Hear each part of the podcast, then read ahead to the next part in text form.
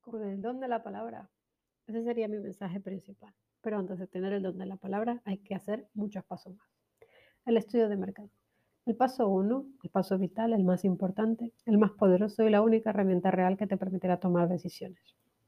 El estudio de mercado te permite hacer una foto de un mercado en el tiempo actual. Esa foto te permite saber qué se está haciendo bien y qué se está haciendo mal en ese mercado. Cuando eres capaz de identificar las carencias de ese mercado, lo siguiente es ver si tú puedes solucionar alguna de esas carencias. ¿Se puede hacer gratis? Aquí depende de tus habilidades analíticas. Estadísticas puedes encontrar en los canales oficiales de tu mercado, en las asociaciones o simplemente los números que se publican en las cámaras de comercio. las estadísticas siempre suelen tener unos dos años como máximo de retraso al tiempo real.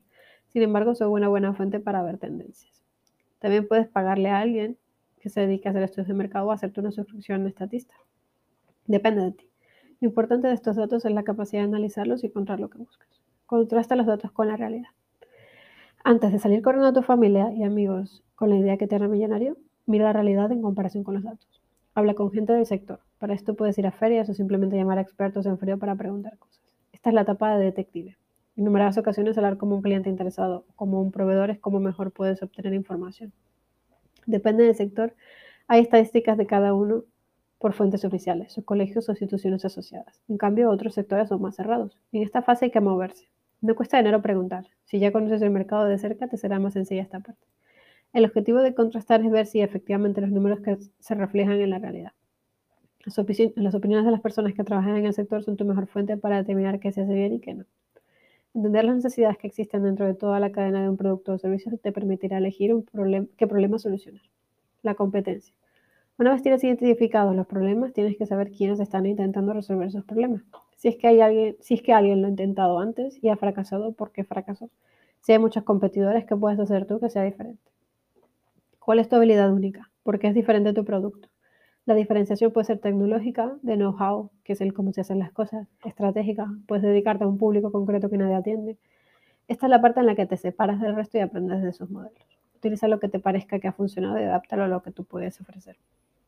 Evalúa tus habilidades. Aquí es donde unificas ambos estudios, el cuantitativo, que son las estadísticas, y el cualitativo, que son las opiniones. Puedes hacer un mapa de necesidades del sector. De acuerdo a lo que ese sector necesita, debes contrastarlo con tus propias habilidades. ¿Eres tú la persona capaz de resolver ese problema? ¿Tienes los conocimientos necesarios? ¿Necesitarás a otras personas para resolverlo? Como te darás cuenta al autoevaluarnos, empezaremos a identificar nuestras primeras carencias nuestras propias carencias. Y aquí es donde empezarás a pensar en detalle sobre tu plan de negocio. ¿Quiénes son tus posibles socios? ¿Qué perfiles son vitales? Si más o menos llegas aquí y crees que eres capaz, tienes claro qué personas necesitarás para dar los primeros pasos y piensas realmente que puedes resolver el problema, continúa. Escribe. Haz un plan de negocio. Hay muchos ejemplos en Internet. El más básico y el primero que deberías hacer es el Canvas. En una primera página, ser capaz de definir lo que ofreces, a quién, por qué, cuál es el canal, quién es el cliente, cuánto te costará y cuánto esperas ganar. Si puedes hacerlo en un Canvas, puedes detallarlo. Escribe todo, los datos estadísticos con sus fuentes de información fiables, tus análisis, el problema, la solución, tu idea de cómo venderlo, el marketing, los gastos que tendrá y cuál es tu proyección de ventas. Escríbelo todo. Hasta este punto te habrás gastado muy poco dinero, si acaso alguno. Todo este trabajo de moverse, analizar y escribir es el que más tiempo lleva. Necesitas constancia y lógica a la hora de hacerte preguntas. Empieza a contar. Esta es la última fase del inicio. Una vez tienes un documento detallado con todo tu análisis, es hora de involucrar a más personas. Este documento conviértelo en una presentación de máximo 10 páginas con los mismos temas principales que el Canvas. Una presentación muy visual que llame la atención. Piensa en la estética de tu empresa. Crea un logo simple pero llamativo. Puedes tener logos muy baratos en Fiverr. Elige una paleta de colores y si no sabes de diseño, invierte en alguien que te, haga la presentación. La información es importante, pero cómo la presentas es la que termina de hacerlo ver profesional. Has realizado un buen trabajo, es hora de que los otros lo vean.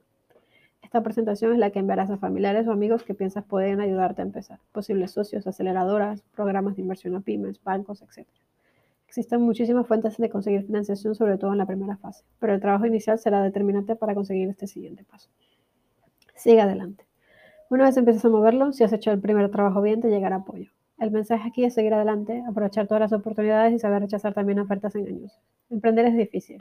Mucha gente tiene malas intenciones, otros te venden humo y desaparecen. Muchos te dirán que tu proyecto no sirve para nada, que tu producto no vale. pero muchos otros te abrirán las puertas.